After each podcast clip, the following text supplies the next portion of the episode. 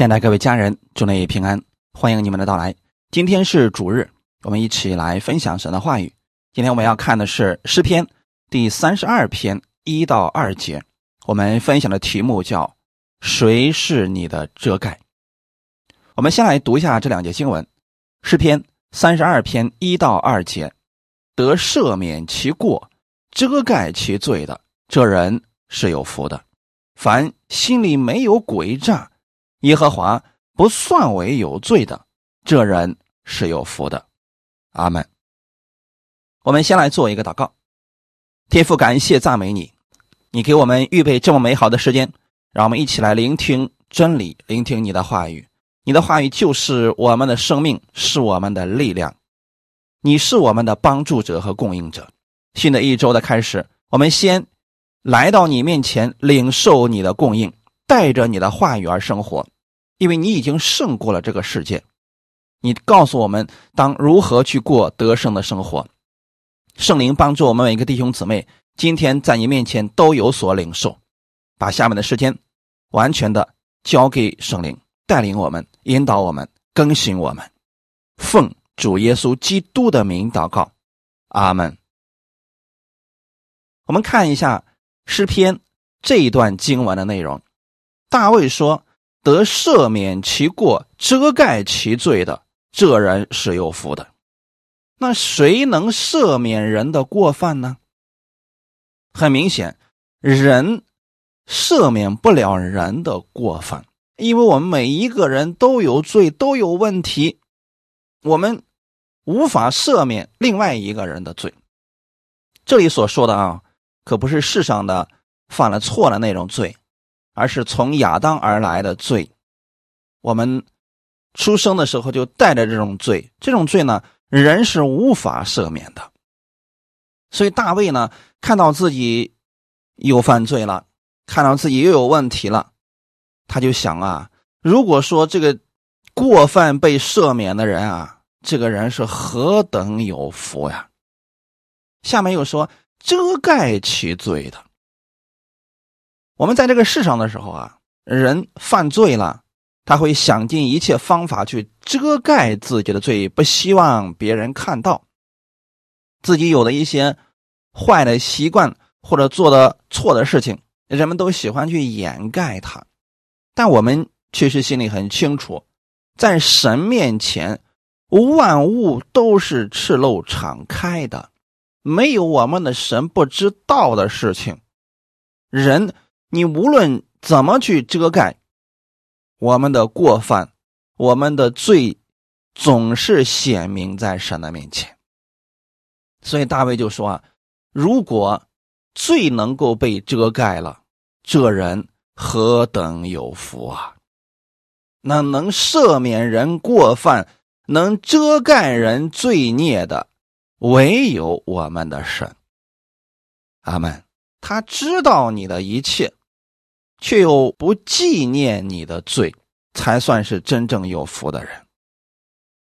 第二节说：“凡心里没有诡诈，耶和华不算为有罪的，这人是有福的。”心里没有诡诈，什么意思呢？心里如何想的，嘴上就如何说出来。可事实上是，世上的人，多数的人都是口是心非的。因为每一个人都有过犯，都有犯过罪的事情，那么他在给别人表现的时候呢，尽量的去表现自己优秀的一面，好的一面。其实，在神看来，这就是诡诈。我们每一个人，我们的一切都是真实的，显明在神面前的。神知道了我们的一切，他却。不算我们为有罪的，这个人是有福的。我们在这儿想一下，大卫生活在旧约律法之下，律法的特点是你犯罪了就是要定你的罪。那么，如何才能够避免被定罪呢？那就需要神的恩典。今天我们跟大卫不是在同样的一个约下，我们。不在律法之下，乃在恩典之下。是耶稣基督，他代替了我们的过犯，他为我们的罪在十字架上流血牺牲，所以神赦免了我们所有的过犯，涂抹了我们所有的罪。感谢主，神不再纪念信耶稣之人的罪过了，因此，这个人因着耶稣，他就是有福的。神的公义并没有被践踏，这个罪没有惩罚在我们的身上，却惩罚在了耶稣的身上。耶稣成为了我们替罪的羔羊。哈利路亚。当你明白这些之后，你就知道神何等的爱你，你从心里边会对神有真正的感恩。我们来分享第一点：你是谁？你在哪里？加拉太书第三章十三到十四节，基督既为我们受了咒诅，就赎出我们脱离律法的咒诅，因为。经上记着，凡挂在木头上都是被咒诅的，这便叫亚伯拉罕的福，因基督耶稣可以临到外邦人，使我们因信得着所应许的圣灵。你在哪里呢？你在基督里。那么现在你又是谁呢？十三节这里告诉我们。基督既为我们受了咒诅，你可以把那个“我们”换成“我”。耶稣基督为我受了咒诅，为什么呢？因为我们人都犯了罪，亏缺了神的荣耀。当耶稣基督为我们受了咒诅，这个咒诅是来自于律法的，因为当人。违背了律法上所记载的，他就要受咒诅。耶稣替我们受了咒诅，就赎出我们脱离律法的咒诅。所以你今天不在律法的咒诅之下了。阿门。神如此说是有依据的。凡挂在木头上，都是被咒诅的。这个是什么意思呢？就是他的罪过要被公示于众，一定要承担罪所带来的后果。律法是公开的，是公义的，它是显明了人的罪。所以耶稣基督他是被挂在木头上，让当时的人都看见了他是被咒诅的。那他自己本身没有犯罪，他要担当的。是我们的罪，如此呢，就救我们脱离了律法的咒诅。因此，今天你不在律法的咒诅之下了。无论谁咒诅你、挖苦你、说狠话在你的身上，你要相信这些事情不会成就了。这些话全都是无效的。那面对咒诅你的人，你呢？也就无需生气了，因为神不再咒诅你了。十四节，这便叫亚伯拉罕的福，因基督耶稣可以临到外邦人。既然不在咒诅之下，那就在祝福之下了。我们的祝福从哪里来的呢？叫亚伯拉罕的福，为什么是？亚伯拉罕呢？因为他是信心的代表。当我们相信神，如同亚伯拉罕相信神的时候，那亚伯拉罕那样的祝福就会临到所有相信的人身上。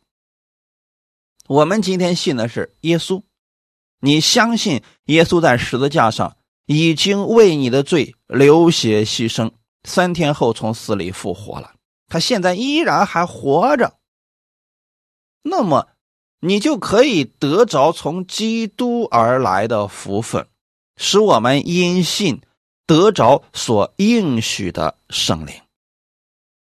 弟兄姊妹，今天你的福分从哪里来的呢？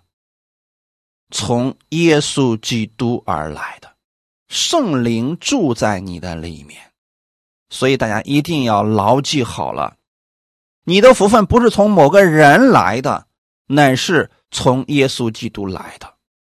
阿门。加拉太书第三章二十六到二十八节，所以你们因信基督耶稣都是神的儿子，你们受洗归入基督的。都是披戴基督了，并不分犹太人、希腊人、自主的、为奴的，或男或女，因为你们在基督耶稣里都成为一了。这段经文很有意思啊！你们因信基督耶稣，信耶稣的什么呢？他为你们的罪流血牺牲，三天后从死里复活，神不再纪念你们的罪了，所以你们现在换了一个身份。你们是神的儿子，因信基督耶稣就是神的儿子了，没有其他的条件了。不是说你行为好了才配称为神的儿子，你信耶稣，你就是神的儿子了。二十七节说，你们受洗归入基督的，都是披戴基督了。这里提到了受洗，那受洗是要给我们说明什么呢？当我们整个人进入水中的时候，我们是与基督同死了，这代表过去的那个老我旧人已经死了。当我们从水里上来的时候，那是一个新人。我们代表的不再是自己，乃是耶稣基督。我们都披着耶稣基督的衣袍。神看我们如同耶稣一样的宝贵，因为我们身上披着耶稣的衣袍，那么神就像对待耶稣一样来对待我们。他如何爱耶稣，就如何爱我们；他如何赐福给耶稣，就如何赐福给我们。所以你要切记，你是神的儿子。哈利路亚！不论我们在这个地上有多少的身份，也许你在地上的时候是牧师、是教师，或者说你是工程师，你有你的职业，但是在神的眼中，你是他的儿子。在这一点上，并不分犹太人、希腊人、自主的、为奴的，也就是说，跟种族没有关系。跟你的身份没有关系，跟你的职业没有关系，跟你是男是女没有关系，在耶稣基督里都成为一了，也就是说，都成为了神的儿子了。这就是我们在新约之下的，在旧约的时候啊，人不能直接找神呢，他需要一个中保。比如说旧约的先知，啊，他是代表神在人间工作的，那么人要去找先知去诉说自己的事情。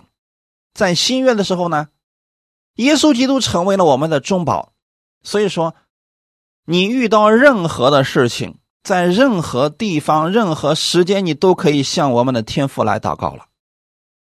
我们的天父是可以听得到的，阿门。因为你是。神的儿子，别让任何人夺去了你神儿子的这个权柄、身份、荣耀。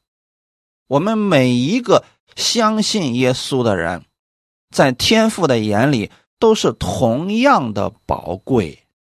阿门。所以你因信基督，你就在基督里是神的儿子了。基督。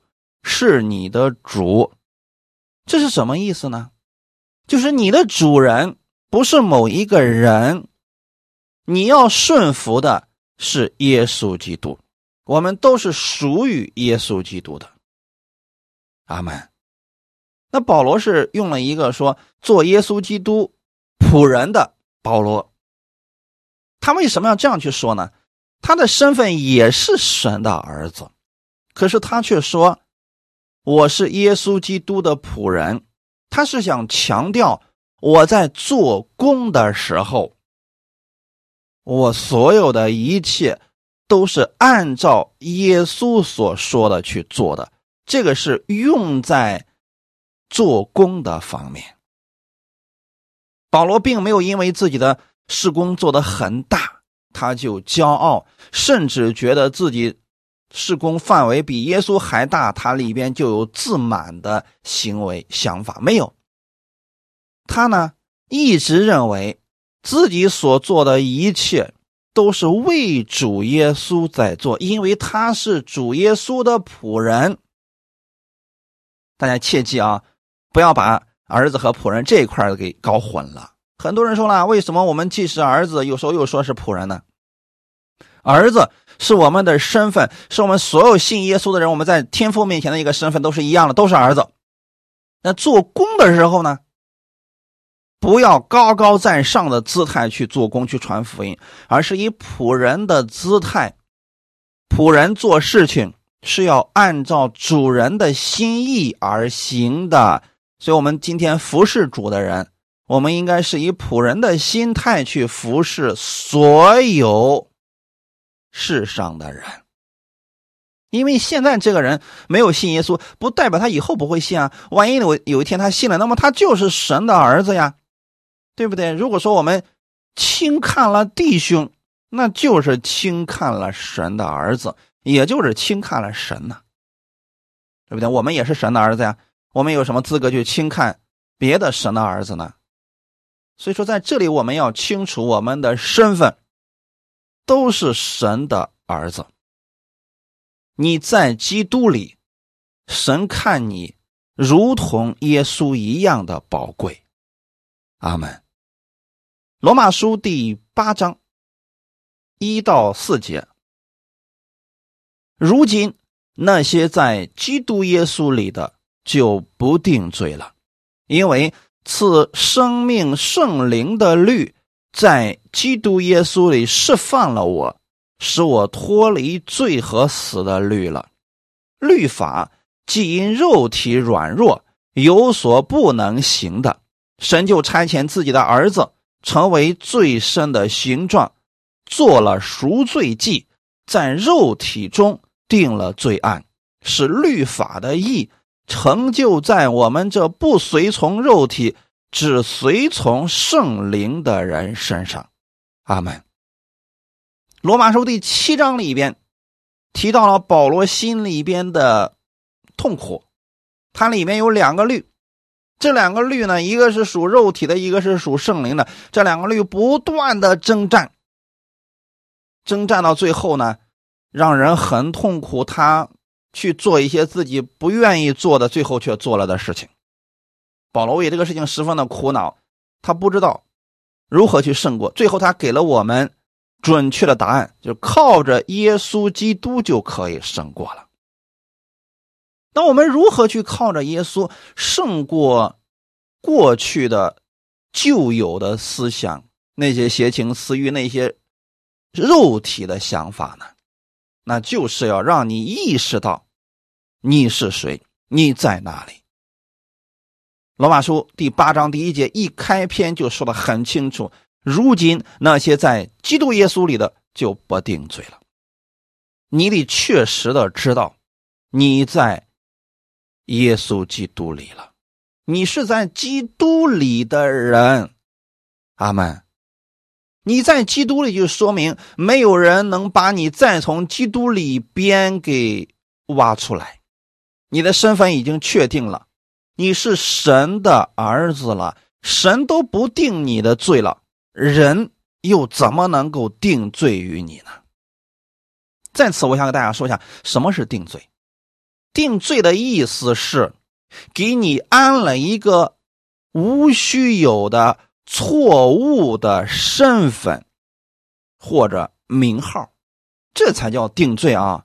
那如果指出了你的错误，这个不叫定罪的。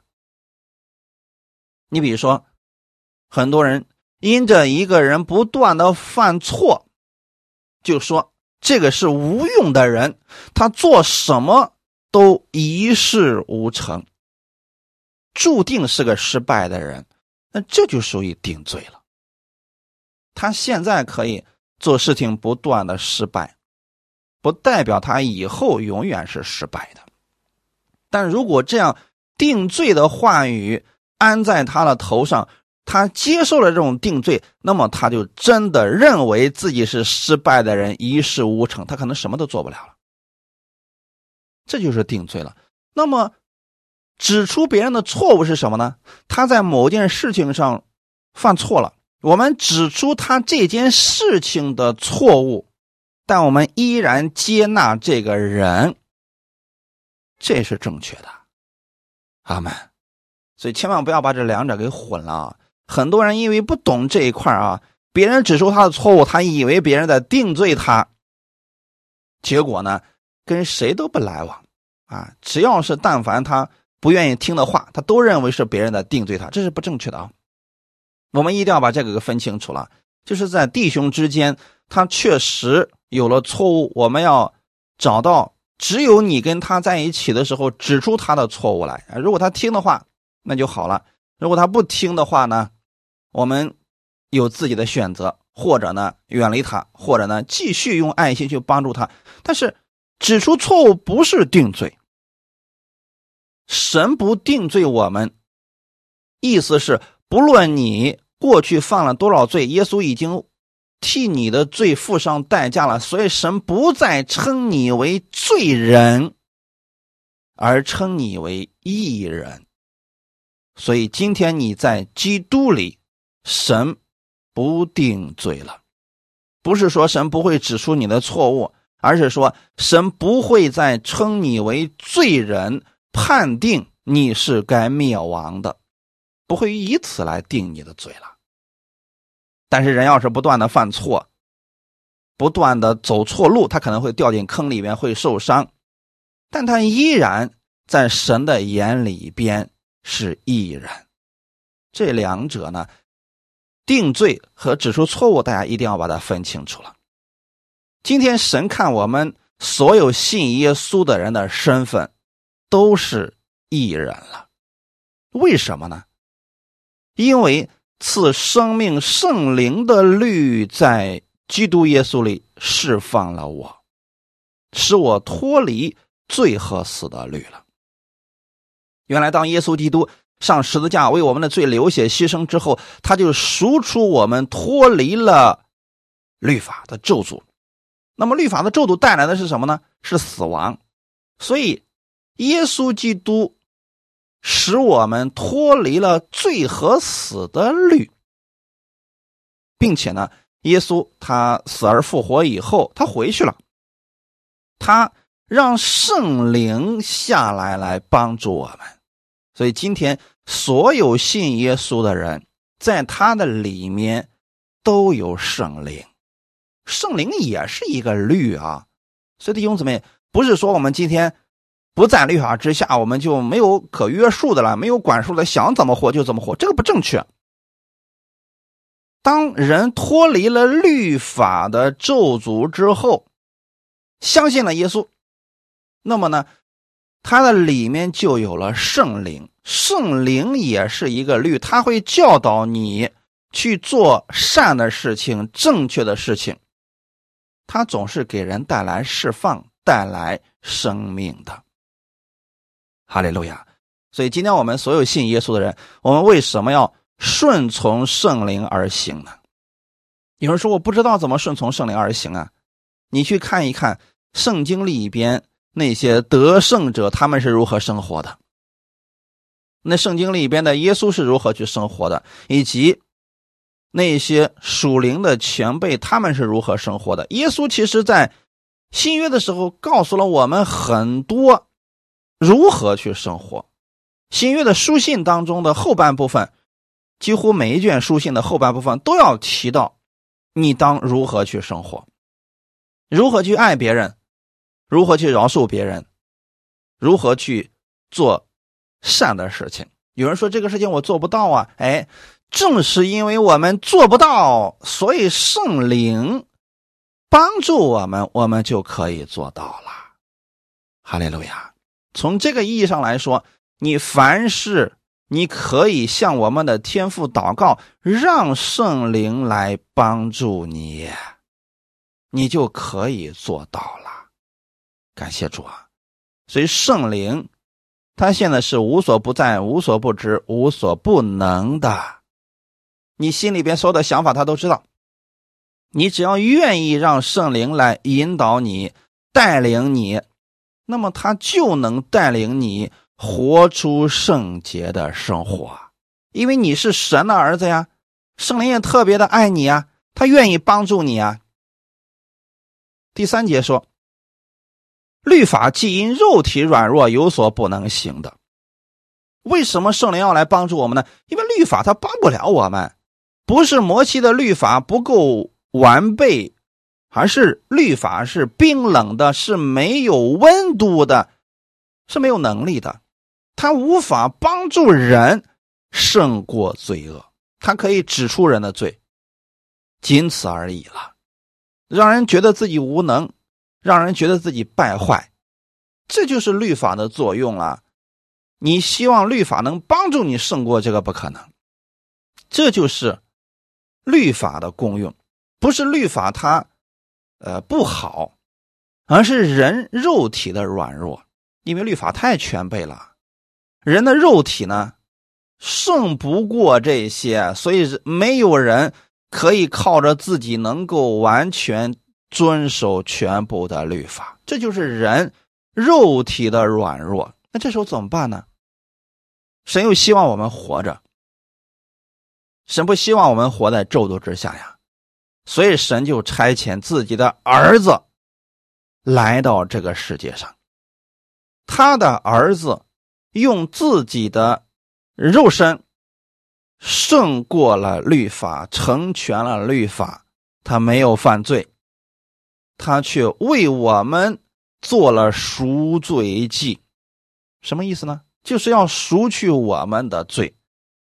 他自己在肉体中被定了罪案，使我们所有的罪啊都归在了他的身上。我们看到耶稣的时候。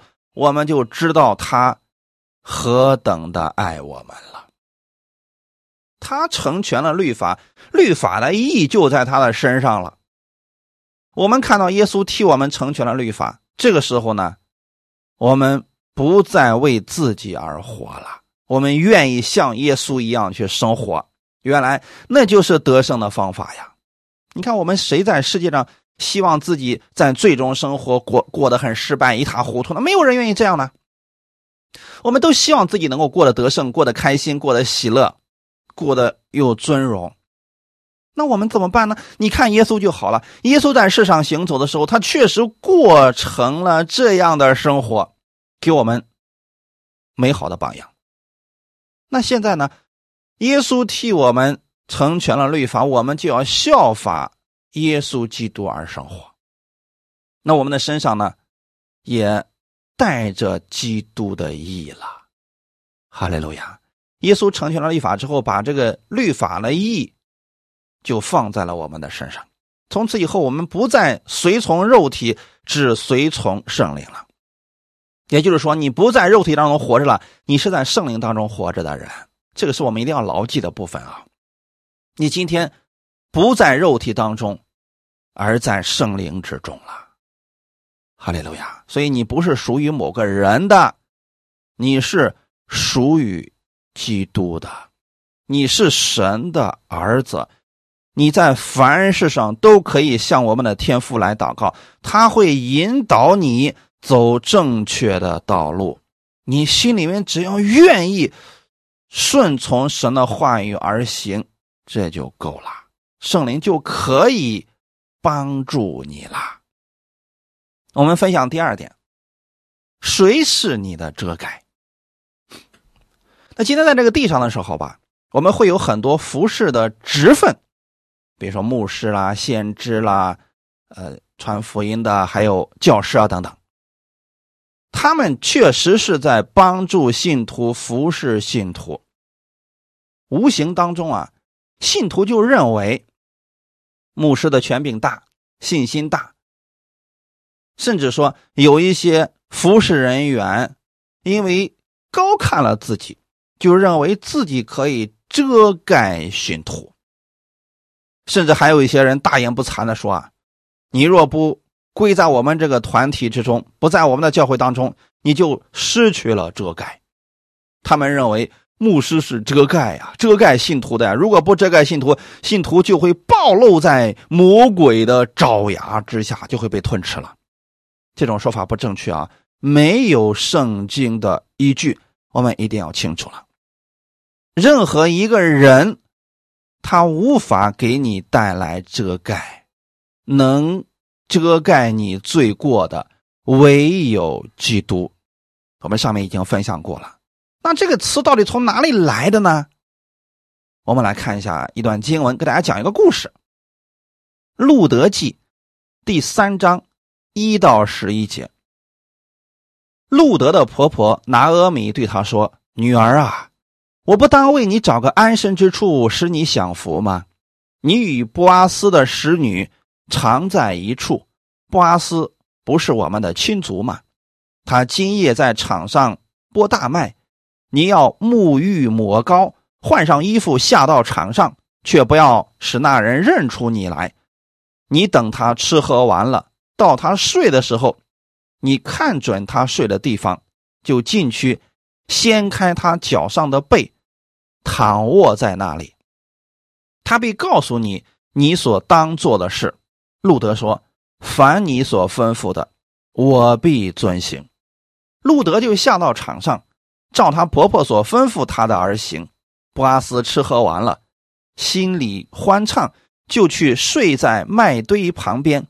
路德便悄悄的来，掀开他脚上的被，躺卧在那里。到了夜半，那人忽然惊醒，翻过身来，不料有女子躺在他的脚下，他就说：“你是谁？”回答说：“我是你的婢女路德，求你用你的衣襟遮盖我。”因为你是我一个至近的亲属，布阿斯说：“女儿啊，愿你蒙耶和华赐福，你幕后的恩比先前更大。因为少年人无论贫富，你都没有跟从。女儿啊，现在不要惧怕，凡你所说的，我必照着行。我本城的人都知道你是个贤德的女子。”阿门。《路德记》这个故事背景啊，大家要去自己读一下。我大概给大家讲一下。这里提到了路德的婆婆拿阿米。路德是个摩押女子。那当时十年前，拿阿米呢带着自己的家人，其实就去了摩押之地寄居。十年以后啊，家里的男人都死完了，现在呢只剩下三个寡妇。那么。还有一个儿媳妇呢，人家回自己的本乡去了。路德呢不愿离开她的婆婆，所以就跟着她婆婆一起回到了伯利恒。到了伯利恒之后啊，两个女人要生活，那以后的日子怎么办呢？毕竟啊，路德现在很年轻，所以她的婆婆拿阿米就希望给女儿找一个。安身之所，在当时犹太人有一个律法，是这个样子的，就是说，如果一家人，比如说有两个儿子，那老大娶了媳妇儿之后啊，结果呢没有儿子，老大就去世了，那么这个时候呢，老二要把他嫂子娶过来，为他。生一个儿子，但不能归在自己的名下，而是要归在他哥哥的名下。那有人可能就会说了，那如果说他没有下面的兄弟怎么办呢？这个时候啊，就需要去找他至近的亲属，就是他这个男方家里的人，看看除了他的直系亲属之外，谁离他是最近的。那么这个女人要嫁给那个人，也要生一个孩子。这是当时啊，以色列的律法，为的是什么呢？为的是这个男人死了以后啊，有一个后代，不至于啊断了香火。那现在呢，拿俄米就想给路德找一个安身之处，因为在那个年代当中啊，如果家里没有一个男人，这个日子是非常的苦的。那个时候主要是靠靠体力来生活的，那两个女人的生活肯定是很惨的，所以她的婆婆拿阿米就想透过这条律法，来为路德找着安身之处，使他享福。这个时候呢，路德就去麦地里边捡别人割麦之后掉落下来的麦穗。因为要维持生活嘛，结果这个路德恰好就到了他们比较近的一个亲属波阿斯的那块田里。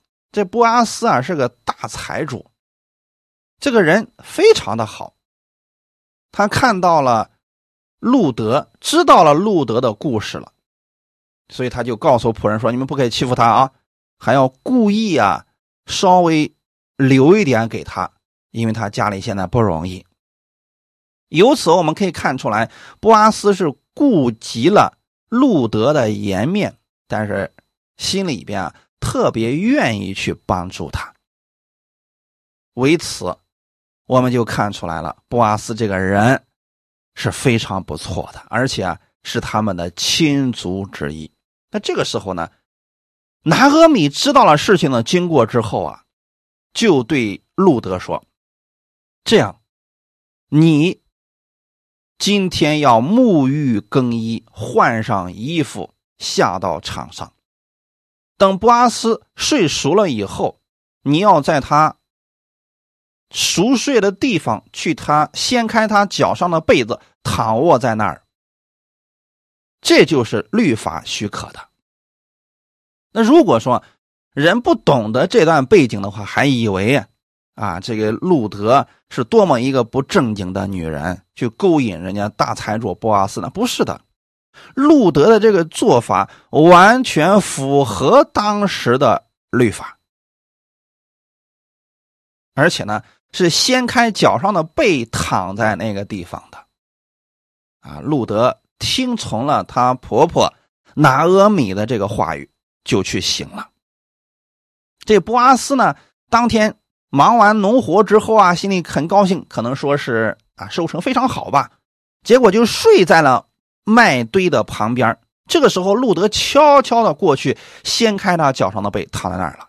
到半夜的时候啊，这布阿斯突然就醒过来了。这个时候他就说：“你是谁？”那当然了，路德就说了自己是谁谁谁，求你。用你的衣襟遮盖我，啊，遮盖这个词在这儿出现了啊。那这是什么意思呢？就说现在我孤苦无依，我的情况很惨，但是依照律法，我需要有一个人能够照顾我的一生，能够遮盖我的家庭，遮盖我的人生。路德说的很明确。就是说啊，一个女人我没法自己生活下去了，我需要有一个男人来组成家庭，照顾我的一生，这就是遮盖的意思。求你用你的衣襟遮盖我，就是这个意思啊。所以今天有很多的这个服侍人员，特别是一些所谓的牧师说啊，他是信徒的遮盖，他遮盖不了。你想想看，他能照顾你的一生吗？在你有需要的时候，他能够。付上一切去帮助你吗？很明显，他做不到的。那很多牧者在出现问题的时候跑得比谁都快，别说去遮盖了，绝不可能。所以，所有的信耶稣的人，我们要清楚这一点啊！能给我们带来遮盖的，唯有耶稣基督。这波阿斯当时就说：“女儿啊，愿你蒙耶和华赐福。”看到没？说的很清楚。波阿斯是一个相信主的人，他说了。愿耶和华赐福于你，你幕后的恩比先前更大。为什么呢？因为路德现在所做的就是符合律法的。感谢主啊！然后波阿斯就说：“女儿，现在你不要惧怕，凡你所说的，我必照着行。意思是什么呢？我愿意来遮盖你，愿意负你一生所有的需要。那我们在这儿要把这个事情从属灵里面给大家讲解一下。波阿斯预表的是基督，而路德他是个外邦人，他预表的是外邦人。他那婆婆的阿阿米很明显，那是预表的犹太人。好，他那婆婆的心里边呢，是想透过律法强行的成就此事。但是路德他去找波阿斯的时候，波阿斯给他的是恩典，你幕后的恩比先前更大。为什么呢？他不是照着律法说，因为律法上如此要求了，所以我要必须要娶，你要负你的责任，这就变成压力了。而波阿斯喜悦路德，是因为她是个贤德的女子，波阿斯也喜悦她。弟兄姊妹，耶稣基督喜悦我们，不是因为我们够好，而是我们本身已经一无所依了。那你若是现在愿意到基督那里寻求他的遮盖，耶稣基督愿意负你一生的责任，他愿意一生来陪伴你、照顾你、带领你往前走。感谢主，所以说“遮盖”这个词大家一定要听清楚了啊！他不是说啊，你来到我们教会，我就是你的遮盖，不是，而是负你的责任。引导你，带领你一路前行，唯有基督能做得到啊！阿门。在这个事情上，我们一定要清楚了啊！耶稣基督特别愿意来负我们一生的责任。那你是否愿意让耶稣来遮盖你呢？你如果愿意，那就把你完全交给基督，让他来带领你。你按照基督的话语去行，圣灵会给你力量，会引导你走不同的道路的。哈利路亚。所以从这个故事上，我们可以看出来，路德去找波阿斯，就如同我们去凡事上寻求基督是一样的。你去寻求基督，就是希望他能够遮盖你。能够给予你供应和帮助，我们的基督绝对不会撇下你，也不会丢弃你的。阿门。希伯来书十二章一到二节，我们既有这许多的见证人，如同云彩围着我们，就当放下各样的重担，脱去容易缠累我们的罪，存心忍耐，奔。那摆在我们前头的路程，仰望为我们信心创始成终的耶稣，他因那摆在前面的喜乐，就轻看羞辱，忍受了十字架的苦难，便坐在神宝座的右边。阿门。希伯来书十二章这里边提到，我们有许多的见证人。这些是人是为谁做见证的呢？为基督做见证的。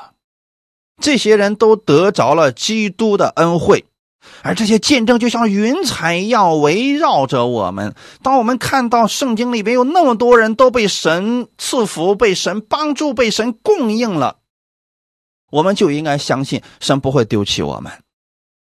我们在他们身上看到了那么多的见证，我们也理当如此相信神。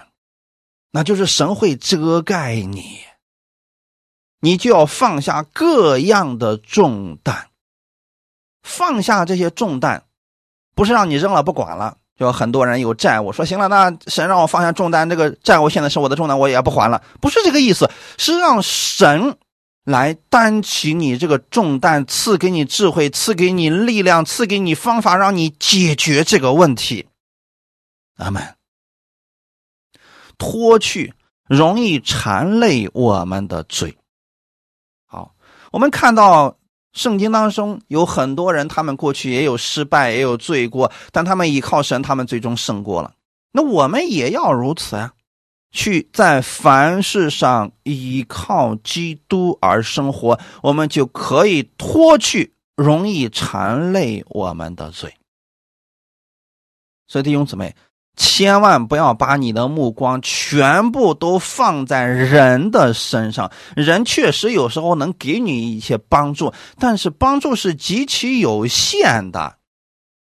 你要把你的目光放在耶稣的身上。人可以与你同行，如果有一天他不愿意与你同行了，神会差派新的人与你同行。但我们的主，你不可换掉。存心忍耐，奔那摆在我们前头的路程。你的方向和目标要以耶稣为你的标杆，朝着耶稣基督的这个方向直奔，这就对了。啊，如果方向跑错了，那就麻烦了啊。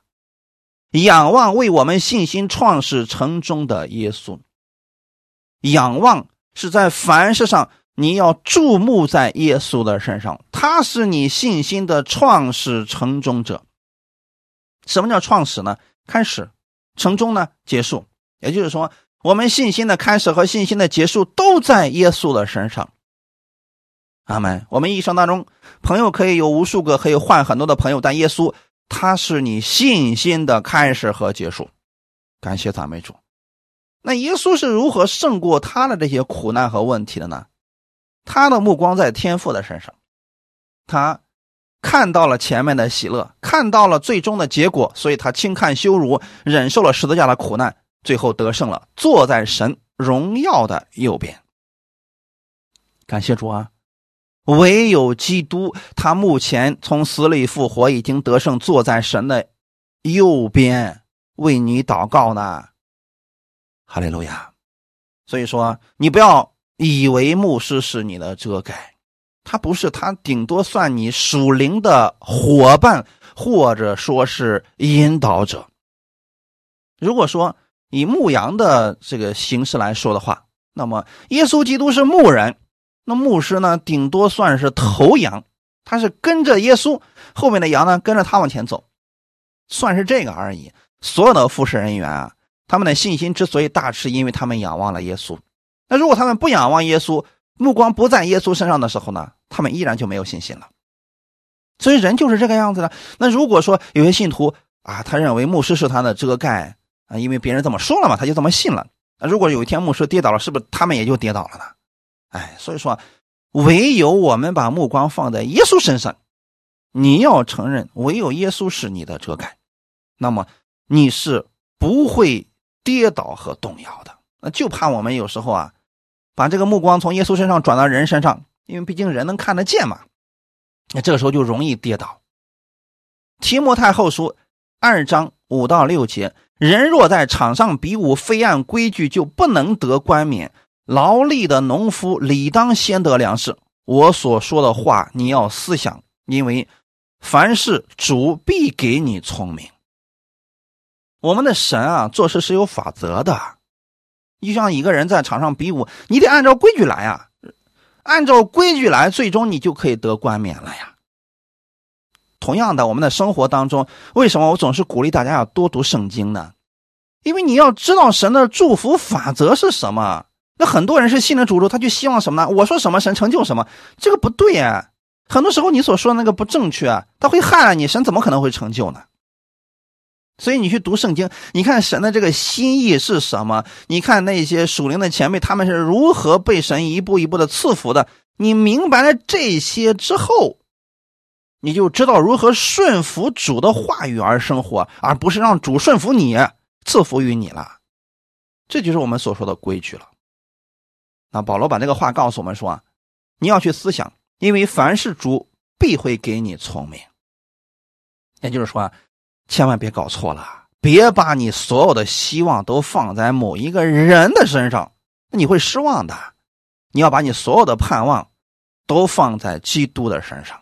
人呢，还是那句话，他可以作为你属灵的伙伴，给你建议，给你帮助。”但仅仅是属灵的伙伴而已，他也有软弱，他也有问题，只是说他仰望耶稣的时候啊，信心会有很多，这点我们要看清楚了就好了。